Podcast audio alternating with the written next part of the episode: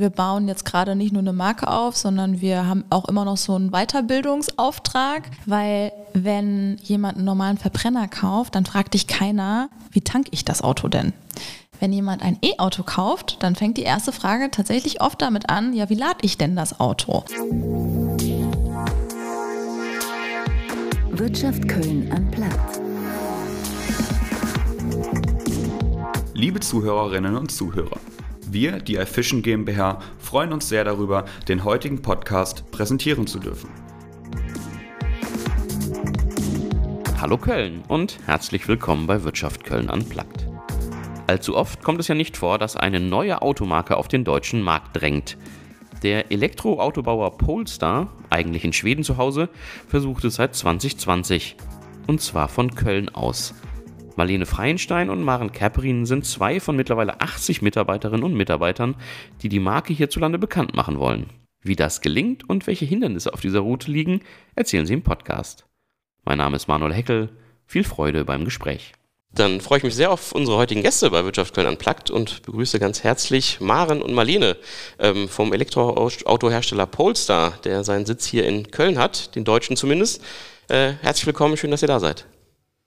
Danke, danke. Schön, dass wir da sein dürfen. Ja, genau. Ich frage alle meine Gäste tatsächlich einmal äh, am Anfang nach ihrem Lieblingsort in Köln und dann auch nach dem Ort, der vielleicht Verbesserungsbedarf hat. Mhm. Maren, vielleicht mögen wir mit, mit dir anfangen. Welcher Ort ist dein Lieblingsort in der Stadt? Mein Lieblingsort in Köln äh, ist der Lindenthaler Kanal. Mhm, okay. Ist meine Joggingstrecke, vor allem am Wochenende morgens und ist einfach super gut zum Runterkommen. Ja, tatsächlich ja. schon, schon mehrfach gefallen hier. Also Stadtwald und Lindenteller Kanäle links ja. und rechts schon mehrfach ähm, gehört. Äh, wie sieht es bei dir aus, Marlene? Gar nicht so eine einfache Frage, weil ich tatsächlich ganz, ganz viele Flecken habe ja. in Köln, die ich sehr liebe. Mein Lieblingsort geht aber in die ähnliche Richtung. Das ist hinten der Nieler Hafen und das ah, ganze Gebiet da. Mhm. Ich habe einen Hund, das heißt, da fahre ich auch dann gerne mit meinem Hund hin, mache einen langen Spaziergang und äh, mir geht es ähnlich wie Maren, dass man da nämlich ganz gut ja, herunterfahren kann und neben dem Trubel, den wir ja auch sehr lieben hier in Köln, auch mal ein bisschen die Stille genießen kann. Okay. Und umgekehrt, welche Orte seht ihr vielleicht, wo noch Verbesserungsbedarf wäre? Maren, bei dir vielleicht? Ja, also finde ich eine schwierige Frage, weil Köln einfach so multikulti ist und man es einfach liebt, wenn man hier wohnt. Ähm, ich würde sagen, wir können noch viel, viel mehr als das, was wir eh schon machen, ähm, im Bereich so Naturanlagen und so in der Innenstadt machen. Mhm. Ich finde diese Patenbeete richtig, richtig ah, cool. Ja. Mhm. Also es ist einfach ein super schönes Stadtbild und davon können wir, glaube ich, viel mehr machen. Und äh, auch äh, quasi... Ähm, das haben wir jetzt angefangen vor ein paar Jahren, fand ich super cool, dass wir nicht alles immer ähm, äh, weggemäht haben ah, und die so Naturwiesen stehen lassen haben, vor allem genau ja. Für äh, Insekten und Bienen. Also ich meine, mhm. da müssen wir noch viel mehr machen, dass wir noch viel mehr wieder davon sehen. Von ja. daher, ja. Und bei dir, wo kann, wo müsste es noch besser werden? Also spontan würde mir tatsächlich die Fenloher Straße mhm. einfallen.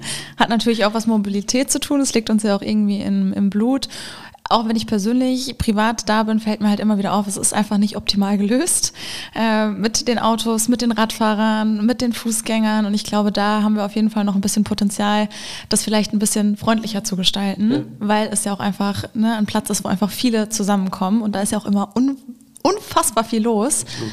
Und da, glaube ich, könnte man, äh, ja, sehe ich persönlich noch Verbesserungspotenzial. Ja.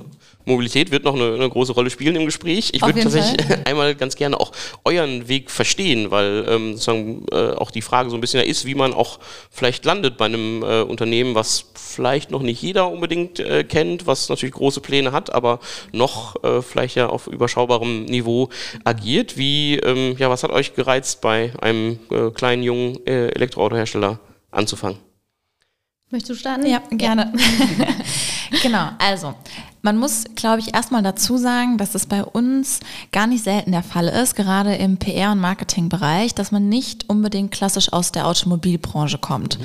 Ganz, ganz viele Kollegen, sowohl in Deutschland als auch global, haben vorher in anderen Industrien gearbeitet.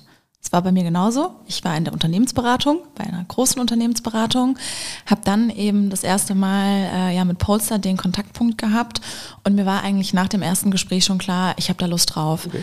Ähm, klar, es ist eine super spannende Marke, gerade aus Marketing-Sicht. Es ist die Möglichkeit, wirklich mit einem weißen Blatt Papier anzufangen, eine Marke aufzubauen, aber gleichzeitig natürlich auch das Unternehmen, die Organisation, ein Team aufzubauen. Und das ist eine Möglichkeit oder eine Chance, die bekommt man nicht so oft im Leben. Mhm. Und das war wirklich damals relativ einfach, dass ich dann dachte, okay, Bauchgefühl direkt beim ersten Gespräch, ich habe da Lust drauf, ich sehe da, dass ich meine Leidenschaft, meine Passion mit einbringen kann und ich möchte diese Marke hier aufbauen. Und so äh, habe ich dann meine Entscheidung getroffen, weil mich das eben extrem gereizt hat. Okay. Wie, wie war es bei dir? Ähnlich würde ich sagen. Ja. Äh, ich komme tatsächlich aus der Automobilindustrie, war vorher bei einem äh, großen Automobilhersteller in Köln mhm. und äh, habe Polestar tatsächlich das erste Mal auf der IAA 2019 gesehen. Äh, da war der Polestar 2 das erste Mal ausgestellt. Und es hat mich komplett umgehauen. Also vom Design her so ein wunderschönes Auto. Und ähm, ich habe damals im Konnektivitätsbereich gearbeitet und was super spannend war, war das äh, Google Infotainment System, was ja mit Polestar das erste Mal in einem Auto gelauncht wurde und äh, hat dann direkt mein Interesse geweckt. Und dann habe ich äh, gesehen, dass Polestar die Markt, äh, Marktorganisation in Köln aufbaut und habe mir auch gedacht, bei einer Automotive-Marke dabei zu sein im Aufbau in so einer sich ändernden Zeit im Moment, das gibt es nur in meinem Leben mhm. und habe gesagt, okay, ich bin jung genug und ja. kann das Risiko jetzt ja. nochmal eingehen quasi also, äh, und bin dann so bei Polster gelandet und muss ja. sagen, ist sehr cool. Also, also, nicht, die, nicht die Sorge von einem sehr großen äh, mhm. Autohersteller zu einem sehr kleinen zu wechseln, das hat der, hat der Reiz überwogen. Ist ganz anders, mhm. ähm, weil man wird wirklich äh, in ein Umfeld geschmissen, wo mhm. es keine festen Strukturen gibt, keine festen ja. Prozesse und man von Anfang an alles aufbaut. Mhm. Ähm, ist aber auch super spannend, weil man eben eine sehr starke Entwicklung in sehr kurzer Zeit sieht mhm. ähm, und ein sehr motiviertes Team. Ja hat, mit dem man zusammenarbeiten ja. darf. Jetzt, jetzt hast du sozusagen den, den äh, einen großen äh, Autohersteller in äh, Köln schon angesprochen. Ähm, wir haben ja tatsächlich so ein paar andere noch, die hier auch so Importmarken, die hier vor Ort sind. Ähm, wenn wir jetzt auf Polestar gucken, ich glaube sozusagen zu Hause ist die Marke in, in Schweden, in, in, in Göteborg. Ähm, deutsche Niederlassung jetzt eben, jetzt eben hier in, ähm, in Köln. Warum? Warum ist Köln ein guter Standort für äh, eine junge Marke? Ja, das ist ein sehr guter Standort für eine junge Marke, ähm, glaube ich, wenn, sind wir uns alle einig.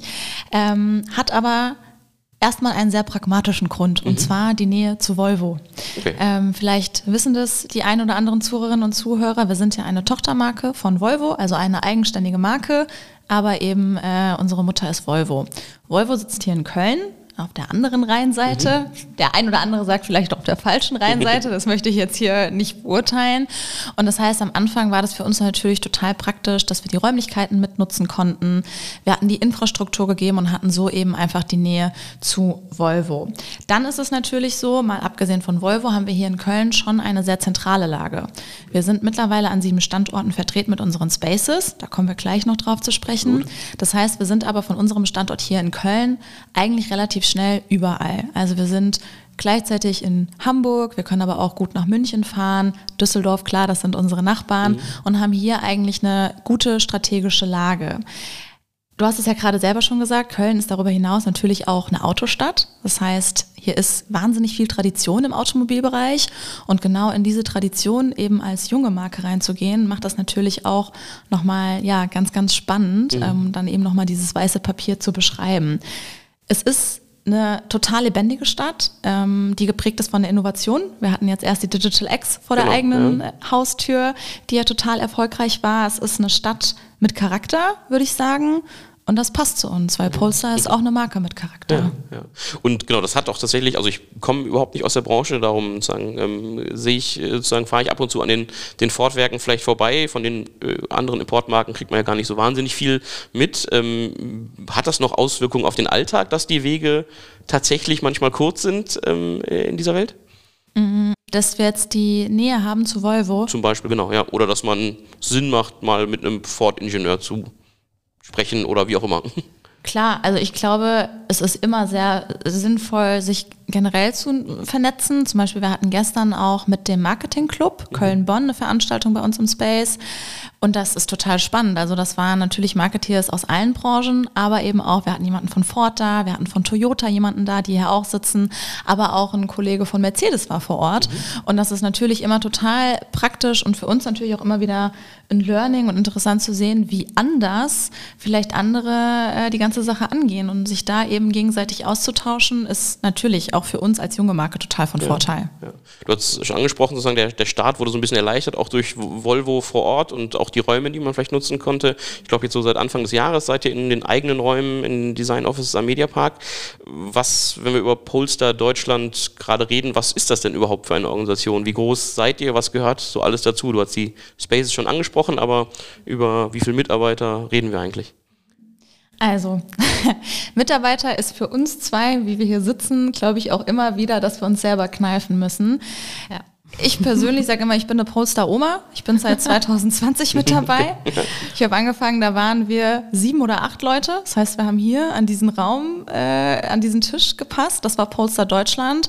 Mittlerweile sind wir 80 Mitarbeiterinnen und Mitarbeiter. Mhm. Das heißt, wir sind innerhalb von zwei Jahren wahnsinnig gewachsen. Das hat ja auch Maren gerade schon angesprochen. Wir bauen eben nicht nur die Marke auf, sondern eben auch ein Unternehmen. Wir schaffen Prozesse, wir schaffen Strukturen. Und da sind wir mittlerweile auf 80 Leute angewachsen. Ja. Okay. Und wer gehört da so alles dazu? Oder was sind auch so Positionen, die ihr jetzt gerade noch irgendwie braucht im, im Wachstum? Ja, kann ich, kann ich gerne äh, reinspringen. ähm, also wir sind quasi eine Sales-Organisation hier in Köln ähm, als quasi deutsche Marktzentrale in ja. dem Sinne. Ne? Also Marlene hat das Marketing-Team, ähm, bei mir ist der operative äh, Bereich angesiedelt. Das bedeutet, äh, quasi alles, was an Bestellungen nach Deutschland reinkommt und bis zur Auslieferung läuft irgendwie bei meinem Team über den Tisch. Und ähm, mittlerweile, was sehr cool ist und wo wir auch immer wieder äh, gute Leute suchen, ist, wir haben unsere Kundenbetreuung internalisiert. Also mhm. ähm, die ist quasi ein großer Teil von, von unserem Polestar Deutschland-Team und sind auch immer wieder auf der Suche äh, da nach Unterstützung, auch nach Praktikanten und ähm, gerade hier die Umgebung Köln hilft uns da auch, ne? Ähm, weil ja. auch viele andere Importeure ja. äh, hier sitzen äh, und das Wissen auch da ist und auch zum Beispiel die FHDW in Bergisch Gladbach mit dem Center of Automotive Management oh ja. mhm. ähm, ist auch eine sehr, äh, sehr gute Adresse für uns, äh, um eben junge, neue Talente auch anzuziehen. Mhm. Ja. Jetzt, jetzt, habt ihr gerade auch gesagt, den, den, Reiz, der euch auch dahin geholt hat, war auch so ein bisschen das Mitaufbauen, das weiße Blatt Papier fiel, glaube ich, gerade mal so als Begriff. Ähm, jetzt ist natürlich schon auch spannend zu gucken. Ich hatte mal geguckt, ich glaube, das Kraftfahrtbundesamt führt allein so über 40 Marken auf, äh, einzelne und dann, dann noch so sonstige so ein bisschen. Ähm, wieso, wieso braucht es überhaupt eine neue Automarke? und wie, wie will, wie, wie kann Polestar da auch anders sein? Ich glaube oder würde sagen, die Automobilbranche war so in den letzten Jahren nicht unbedingt immer nur mit dem besten Image gesegnet. Ähm, und was wir auch gesehen haben, ist, dass viele ähm, traditionelle Marken aus unserer Sicht in manchen Bereichen einfach nicht den Fortschritt geschafft haben, den sich jetzt viele bei Polestar, glaube ich, wünschen. Und genau in den Bereichen, wo wir das sehen, hat Pulsar sich eigentlich positioniert. Das ist Elektromobilität, Digitalisierung und Nachhaltigkeit.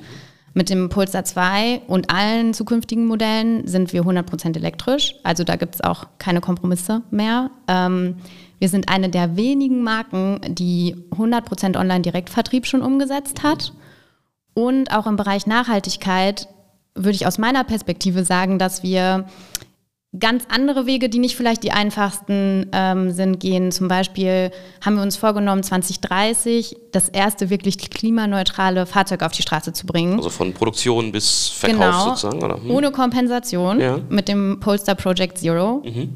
Ist ein riesen ähm, Berg, den wir uns da aufgeladen haben, aber wir wollen eben uns diese hohen Ansprüche auch setzen, weil wir hoffen, dass wir damit auch andere in der Branche inspirieren können, halt in die Richtung zu laufen, in die wir glauben, wir gehen müssen, um halt Verbesserungen zu schaffen und auch vor allem Nachhaltigkeit, weil die Automobilbranche so einen großen Effekt hat mhm. okay. und halt eben auch die Mittel, was zu verändern. Ja. Wie, wie gelingt das dann tatsächlich? Also wenn wir so ein bisschen drauf gucken, wie man diesen Weg geht, wie ihr jetzt diesen, diesen Weg geht. Du hast, hast dich als Polestar-Oma mit zwei Jahren Erfahrung äh, angesprochen äh, oder, oder bezeichnet. Ne? Also Ja. ich, ich glaube auch seit, seit 2020 erst der erste Showroom von, von Polestar ähm, in, in Deutschland. Also so um das mal ein bisschen so zu verstehen, wie, wie fängt man an, wenn man erstmal noch nichts hat und natürlich auch gegen Marken antritt, die vielleicht mal von Tesla abgesehen, die auch so in den letzten Jahren erst präsent geworden sind, aber die sonst eben jahrzehntelange Verbindungen zu Händlern und auch zum Bewusstsein der Kunden haben. Alles fängt natürlich immer an, ist jetzt nicht nur in unserem Fall, mit natürlich der Vision. Und auch wir haben uns natürlich am Anfang gefragt, wo wollen wir denn überhaupt hin? Und ähm, dann die Vision hat relativ schnell natürlich festgestanden. Das hat ja Maren auch gerade schon gesagt. Wir haben eben so Projekte wie Project Zero. Und dann war das natürlich so, wir haben die Marke, wir haben die Vision, aber wir haben noch gar keine Autos. Aber wir müssen natürlich ja trotzdem eine Automarke aufbauen. Wie macht man das denn? Und die ganz, ganz ehrliche Antwort ist tatsächlich mit viel harter Arbeit. also ich kann natürlich nur für mich sprechen, bin aber der festen Überzeugung, das sieht das ganze Team so, dass äh, wir bei der einen oder anderen Stelle uns das vielleicht auch teilweise einfacher vorgestellt haben und dann doch gemerkt haben, ach, da sind doch vielleicht Herausforderungen, die man gar nicht direkt sieht. Und deswegen würde ich sagen, viel harte Arbeit. Ähm, gepaart mit sehr, sehr viel Leidenschaft. Also jeder Einzelne, dem ich oder der ich jeden Morgen im Büro begegne, die steht zu 100 Prozent hinter dieser Marke. Und das merkt man und das war, glaube ich, gerade am Anfang, gerade so 2020, 2021 ganz, ganz wichtig, ähm, weil wir eben dieses weiße Blatt Papier hatten. Das kommt jetzt irgendwie gefühlt in jeder Frage vor, aber das war tatsächlich so. Und das war ganz, ganz wichtig für uns, dass wir neben den Strukturen eben auch die richtigen Teammitglieder finden, die richtigen Partner vor allem auswählen. Wer sind denn die Partner, die an unserer Seite sind, die auch mal mit einem eben durch die stürmischen Zeiten gehen und vor allem auch die Bereitschaft haben, gerade am Anfang auch Sachen zu übernehmen, die vielleicht gar nicht direkt in deinen, ähm, sage ich mal, abgesteckten Arbeitsbereich Okay. gehören. Also bestes Beispiel, Maren hat gerade gesagt, sie hat Polestar 2019 auf der IAA das erste Mal gesehen.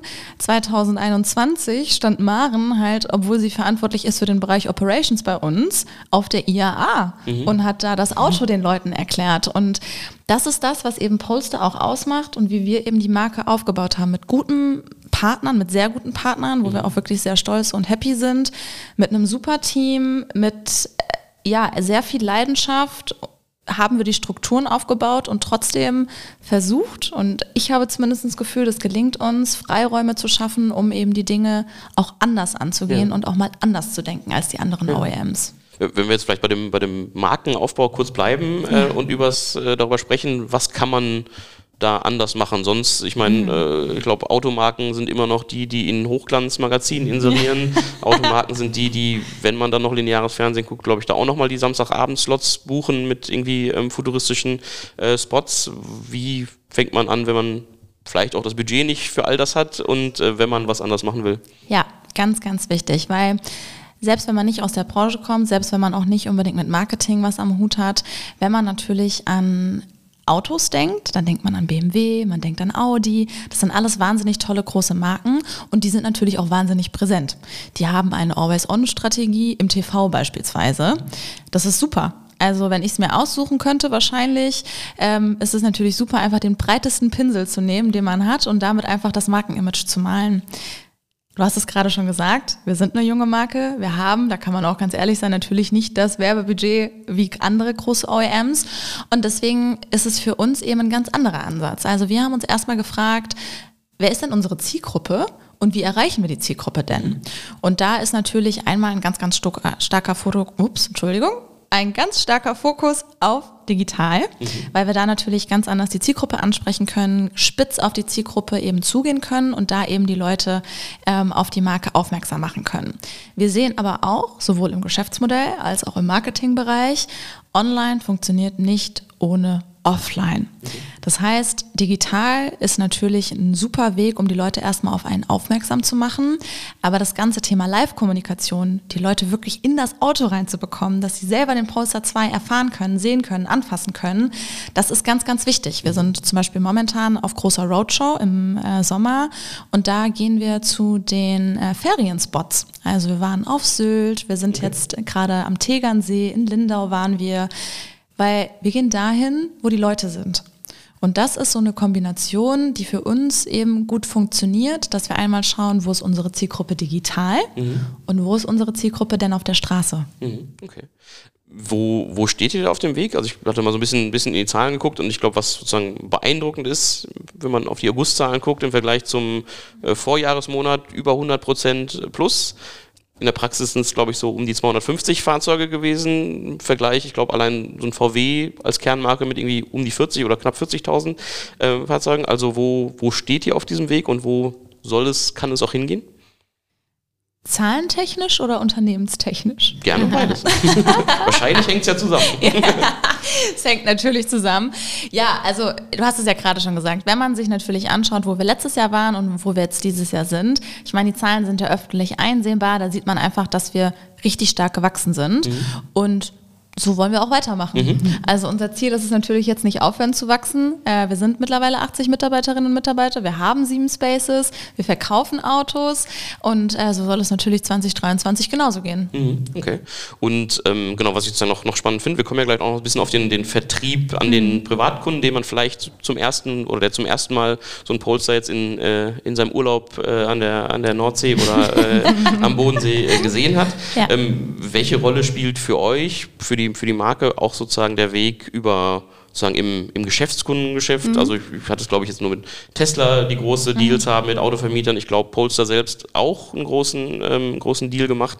Also ja. ist das auch von Bedeutung, um quasi die Autos auf die Straße und auch so ein bisschen als rollendes Werbematerial auf die Straße zu kriegen? Absolut. Also wenn man sich Zulassungszahlen in Deutschland anguckt, so 60 bis 70 Prozent sind gewerblich. Mhm. Ne? Ähm, das heißt, es ist für uns auch ein extrem großer Markt und ähm, wir profitieren natürlich auch davon, dass jetzt auch viele Unternehmen in die Richtung Nachhaltigkeit denken und ihre äh, Dienstwagenflotten umstellen. Und da möchten wir natürlich auf der einen Seite auch unterstützen, den Wandel voranzutreiben und auf der anderen Seite profitieren wir auch mhm. davon. Natürlich auch die Incentivierung, die wir haben für die Dienstwagenbesteuerung und so weiter und so fort, spielt uns natürlich auch gerade extrem in die Karten und hilft uns dabei natürlich auch bekannter zu werden. Mhm. Und ähm, da hast du gerade schon drauf angespielt. Äh, wir haben ja einen Deal mit Herz mhm. gemacht. Ähm, und das ist auch ein absoluter Win-Win, weil wir helfen Herz dabei, den Elektrowandel voranzutreiben mhm. und Herz hilft uns dabei, Visibilität zu bekommen. Mhm. Ne? Und von daher ist es ein ähm, extrem wichtiger Markt auch für uns. Und, und das passiert auch schon, dass jetzt Unternehmen bei euch anrufen und einen Polestar-Dienstwagen wollen? Ja, das passiert, ja. in der Tat. Ja. Ähm, wir machen natürlich auch selber viel Arbeit, ja. äh, um halt eben mit Unternehmen in Kontakt zu kommen. Wir merken aber auch, dass das Interesse extrem groß ist. Mhm. Ähm, vor allem, weil wir ja auch zum Beispiel Volvo im Rücken haben. Also zum Beispiel unser Service-Netzwerk mhm. ist super, super gut, weil wir eben die starke Mutter im Rücken haben, auf die wir zurückgreifen können und wo wir dann eben auch auf die Volvo Service Partner zurückgreifen können und ein Servicenetz von über 200 Punkten mhm. haben in ganz Deutschland. Mhm. Das bedeutet eigentlich, kein Kunde muss unter 50 Kilometer weit fahren, um zur nächsten Werkstatt zu kommen. Mhm. Und da haben wir schon einen starken Vorteil gegenüber anderen jüngeren Marken, würde ja. ich sagen. Ja dann, dann lass uns vielleicht einmal nochmal auf den, den Weg quasi zum Privatkunden gucken, weil äh, du hast auch am Anfang schon gesagt, eine Besonderheit tatsächlich auf einen sozusagen relativ äh, Online-Vertrieb zu setzen, so ein bisschen mit den, ja. mit den, mit den Showrooms. Ähm, du hast gesagt, ähm, sieben, sieben Showrooms gibt es jetzt so quer, quer durch Deutschland, so ein paar sollen, glaube ich, dazukommen, jetzt auch noch in den nächsten Wochen und Monaten. Ähm, wenn wir vielleicht erstmal auf diesen Showroom gucken, was, wo, worauf kommt es da an, welche Funktionen hat der tatsächlich so ein bisschen, hier in Köln ja eben tatsächlich direkt am Rudolfplatz in Wallarkaden, ähm, ja, anders als ein Autohaus äh, vielleicht. Also welche Funktion kommt dem in eurem Konzept so ein bisschen zu? Ja, also unsere Showrooms heißen ja Spaces. genau, wir haben sieben Stück davon und wir haben dazu auch noch zwei Destinations. Das können wir vielleicht später nochmal erklären, wo da genau der Unterschied ist. Äh, sind da relativ breit aufgestellt mittlerweile und von den Standorten selbst, also jetzt beispielsweise auch hier in Köln, die sind immer in der Innenstadt. Also anders, du hast es ja gerade schon gesagt, als das typische Autohaus sind wir in der Innenstadt, weil wir eben dort sind, wo auch die Menschen sind. Das ist natürlich einmal ähm, deswegen der Fall, weil wir ganz viele unterschiedliche Menschen natürlich erstmal ansprechen möchten. Wir wollen ja auch die Marke noch aufbauen und das heißt, wenn man eben auf seinem äh, Samstag-Shopping-Trip ist und dann eben an dem Laden vorbeiläuft, ist die Wahrscheinlichkeit höher, dass man einen Poster Space sieht, als wenn der natürlich 30 Kilometer außerhalb ist, wo man eben mit einem Auto auch hinfahren muss. Ähm, prinzipiell kann man eben diesen Spaces sich natürlich beraten lassen. Das ist auch ganz, ganz wichtig. Also unsere Kolleginnen und Kollegen vor Ort im Einsatz sind keine klassischen Autoverkäufer, das sind Berater. Das heißt, die stehen dir dann eben beratend zur Seite, guiden dich dann auch gerne durch die Konfiguration, aber das Ganze passiert eben ohne Kaufdruck. Und du kannst eben auch vor Ort, und das ist eben das, was ich gerade auch schon gesagt habe, auch eine Testfahrt machen. Und das ist natürlich auch ganz, ganz wichtig, dass wir die Parkmöglichkeiten haben, dass man direkt vor Ort diese Testfahrt eben beginnen kann. Es ist natürlich am Ruderplatz, muss man auch dazu sagen, je nach Verkehrslage hat man mal mehr Spaß, mal weniger. Aber ähm, genau, und Polestar ist eben noch ganz, ganz am Anfang, auch mhm. wenn es uns schon seit zwei Jahren gibt und ich selber sage, ich bin eine Oma, sind wir natürlich trotzdem noch am Anfang. Und ähm, deswegen wollen wir unsere Markenbekanntheit weiter aufbauen und deswegen sind wir eben in der Innenstadt gelegen. Ja, okay. Und ähm, wie, wie sieht so ein typischer Prozess dann tatsächlich aus? Also ist es wirklich so der, der Samstagseinkäufer, der durch die Stadt spaziert und, und neugierig stehen bleibt? Oder kommt man im Prinzip dann doch vorbei, nachdem man vielleicht online entweder Werbung mhm. gesehen hat oder schon mal rumgespielt hat, mhm. welche Funktionen denn sein, sein Auto haben könnte? Also wie, wie sieht so, so ein Prozess mhm. tatsächlich aus? Sehr unterschiedlich. Also man kann die Probefahrt ganz einfach auf unserer Website buchen, also einfach auf polestar.com und dann ist es relativ intuitiv, werden die Spaces angezeigt, man sucht sich selber einen Slot aus, der passt, man bucht es und dann muss man eigentlich nur noch erscheinen. Es geht aber natürlich auch dass man vor Ort ist und sagt, hey, ich bin gerade hier vorbeigelaufen, ich würde gerne eine Probefahrt machen. Wenn ich natürlich es empfehlen könnte, dann würde ich immer sagen, am besten vorab buchen, weil wir sehen jetzt auch natürlich in den letzten Monaten und auch vor allem in diesem Jahr, dass die Probefahrten auch immer gut ausgebucht sind, was uns natürlich freut. Mhm. Ähm, aber das ist natürlich dann vielleicht auch ein bisschen frustrierend, wenn man dann hingeht und dann keinen Platz bekommt. Ja. Und deswegen am besten einfach immer vorher auf poster.com gucken, mhm. buchen und dann eben vorbeikommen. Mhm. Okay. Und der, der Kauf findet dann aber noch ganz traditionell quasi in diesem so einem Showroom Showroom statt oder? Nein. ähm, also in der Theorie müsste ein Polestar-Kunde niemals den Space betreten mhm. haben, niemals mit uns in Kontakt gekommen sein, müsste sich auch niemals das Auto angeguckt haben, könnte einfach auf polestar.com gehen, mhm. in den Konfigurator seine Wunschkonfiguration auswählen und dann bestellen. Genau. Also theoretisch ja. 100% online. Ähm, wir wissen aber ja, das Auto ist meistens das zweitgrößte Investment von uns. Ich wollte sagen, es geht so bei euch so, so bei 44.000 Euro los. Wahrscheinlich ja. läuft man so Richtung 50.000, wenn man mhm. noch hier und da was dazu klickt. Genau. Ähm, das muss, muss man schon wollen, dass man dann quasi kurz, den, mhm. kurz den Klick setzt, nur, ne? Korrekt. Und deswegen äh, haben wir eben die ganzen Möglichkeiten auch offline mit unseren Kunden mhm. in Kontakt zu kommen und halt eben dann die Verbindung zum Produkt auch herzustellen und auch das Produkt erlebbar zu machen, mhm. weil das können wir natürlich vollkommen verstehen und das wollen wir ja auch, dass unsere Kunden sich dann in unsere Fahrzeuge reinsetzen und dann sich davon überzeugen. Ne? Ähm, trotzdem bieten wir aber eben die Möglichkeit an, wenn dann die Testfahrt äh, gemacht wurde und man aber noch ein bisschen überlegen möchte, man es einfach ganz bequem von zu Hause machen kann. Mhm. Wenn man sich da aber vielleicht noch ein bisschen unwohl fühlt, weil man denkt, du hast schon ein großes Investment so übers mhm. Internet, kann man natürlich auch jederzeit in die Spaces gehen und mhm. äh, sich Hilfe holen. Und mittlerweile haben wir auch ein internes Verkaufsteam, was auch ähm, per Telefon unterstützen okay. kann, ja. wenn man möchte. Ja. Okay. Ähm, ihr habt schon gesagt, sozusagen der, der, der Weg hin zum Auto kann ganz äh, verschieden sein. Gibt es denn irgendwie zumindest typische Zielgruppen, die ihr vielleicht auch jetzt gerade erreicht? Oder gibt es mhm. schon den typischen ähm, äh, Polestar-Fahrer, die typische Polestar-Fahrerin oder die, die vielleicht besonders neugierig sind, auch mhm. auf sowas Neues, ähm, mhm. so ein neues Modell? Mhm. Also unsere Kundinnen und Kunden sind sehr unterschiedlich. Mhm. Es gibt natürlich so ein paar Eckpunkte, die viele gemeinsam haben, nicht alle. Es ist zum Beispiel, die meisten kommen eher aus dem urbanen Raum, im Einzugsgebiet Köln. Man braucht natürlich auch ein etwas gehobeneres Einkommen. Das ist, muss man auch ganz ehrlich sagen, wenn man sich ein 50.000 Euro teures Auto kauft, das muss man sich natürlich auch leisten können. Mhm. Aber ähm, wir gucken jetzt nicht tatsächlich zu stark nach demografischen Merkmalen, sondern wir gehen eher über die Interessen Interessen. Also Maren hatte es vorhin ja schon gesagt, wir haben natürlich einen ganz starken Fokus auf Design, Technologie und Nachhaltigkeit. Und das ist auch tatsächlich das, was unsere Kunden verbindet, dass sie ein sehr starkes Interesse eben zum Beispiel an dem Thema Technologie haben, aber auch natürlich Nachhaltigkeit. Und die bilden dann eben unsere Zielgruppe. Ähm, es sind tatsächlich nicht nur schon bereits vorhandene E-Auto-Fahrer. Es sind auch Leute, die zum Beispiel umstellen wollen, jetzt von einem Verbrenner auf ein E-Auto. Ähm, das heißt für uns, wir bauen jetzt gerade nicht nur eine Marke auf, sondern wir haben auch immer noch so einen Weiterbildungsauftrag, mhm. weil wenn jemand einen normalen Verbrenner kauft, dann fragt dich keiner, wie tank ich das Auto denn? Wenn jemand ein E-Auto kauft, dann fängt die erste Frage tatsächlich oft damit an, ja, wie lade ich denn das Auto?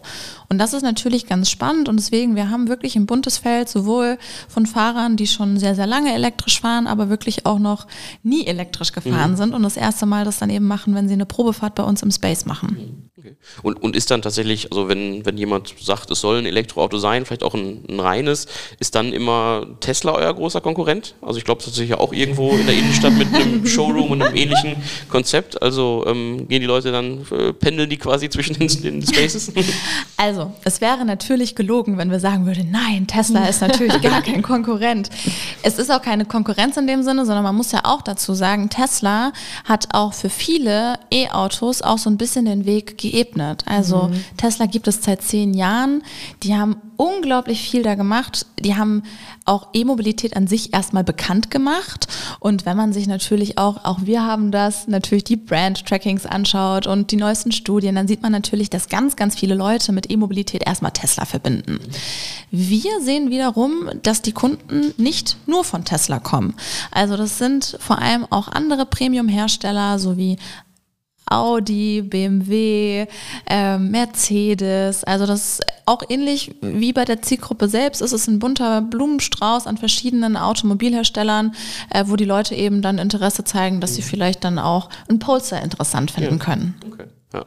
Wir haben jetzt sozusagen über das geredet, was in zwei Jahren schon alles passiert ist. Was, ja, wie, wie soll es denn tatsächlich auch weitergehen, wenn wir jetzt auch noch mal zwei, drei Jahre in die Zukunft gucken? Ich glaube, es gibt so, was die Modelle angeht, so ein bisschen so ein, so ein mhm. Fahrplan schon, ähm, der kommen kann. Also wie sieht ein Polestar, auch ein Polestar Deutschland vielleicht mhm. äh, aus, wenn wir aufs Jahr 2025 oder ähnlich gucken?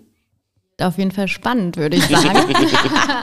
also alle am Ball bleiben. Ja. Ähm, nee, also nächstes großes Ding und ich glaube, das ist auch für uns als Team ein riesen, äh, riesen Event, wo wir uns alle unfassbar doll drauf freuen, ist Pulsar 3 Launch.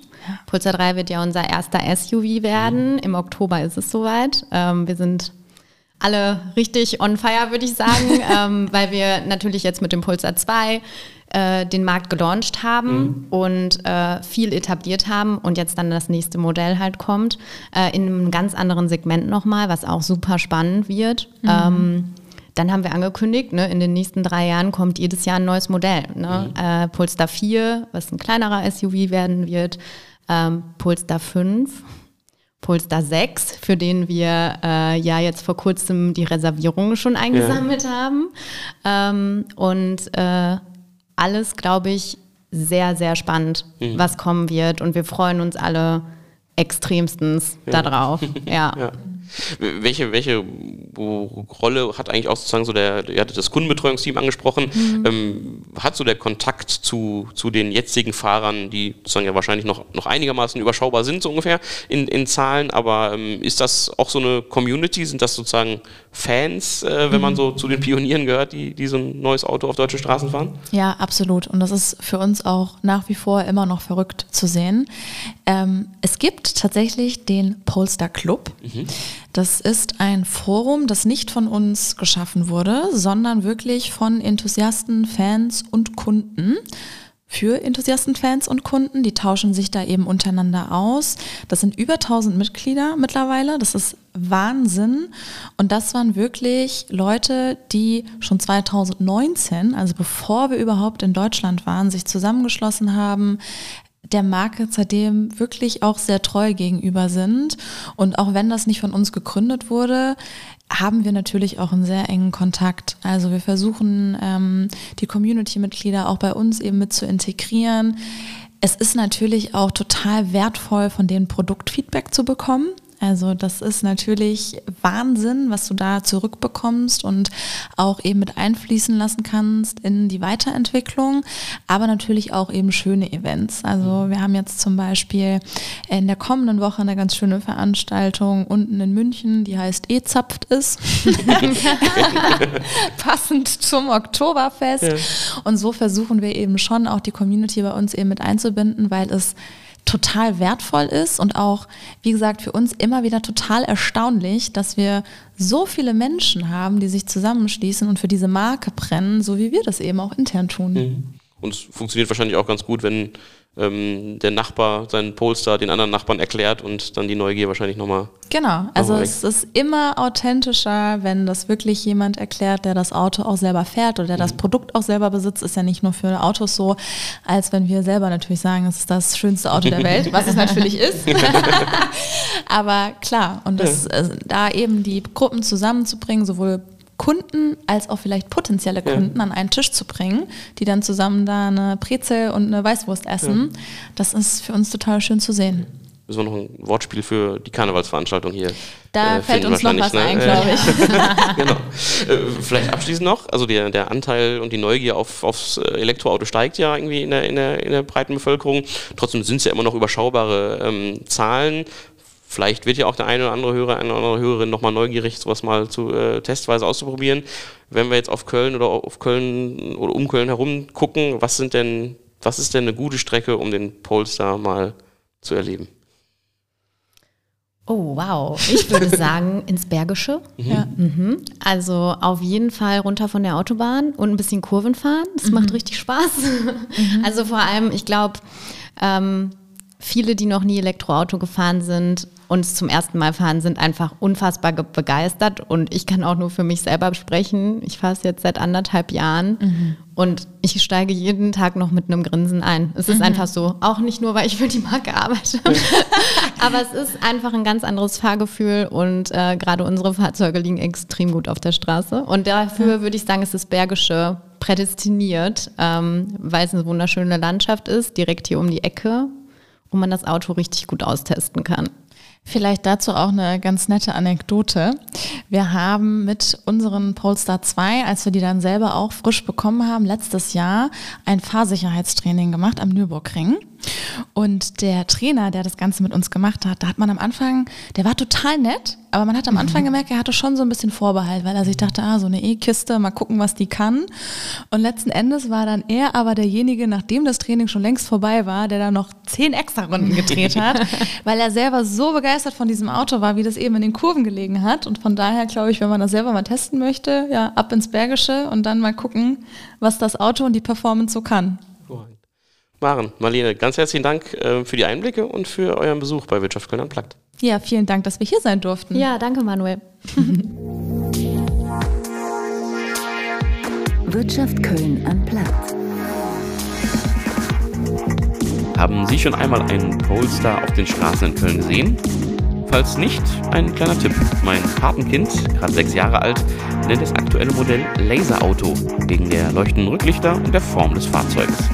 Wenn Sie Feedback haben zum Podcast, Kritik oder auch Anregungen für neue Gesprächspartnerinnen und Gesprächspartner, melden Sie sich gerne über podcast.rotonda.de oder auch über die LinkedIn-Seite des Rotonda Business Clubs. Nächste Woche begrüßt mein Kollege Stefan Merx hier im Podcast Stefan Hansen. Der muss ganz besonders behutsam in seiner täglichen Arbeit vorgehen. Der ehemalige Bundeswehrsoldat ist Gründer und Geschäftsführer der KMBS Kampfmittelbeseitigung und hat gerade auf Kölner Baustellen viel zu tun. All das nächste Woche bei Wirtschaft Köln Unplugged. Vielen Dank fürs Zuhören. Auf bald.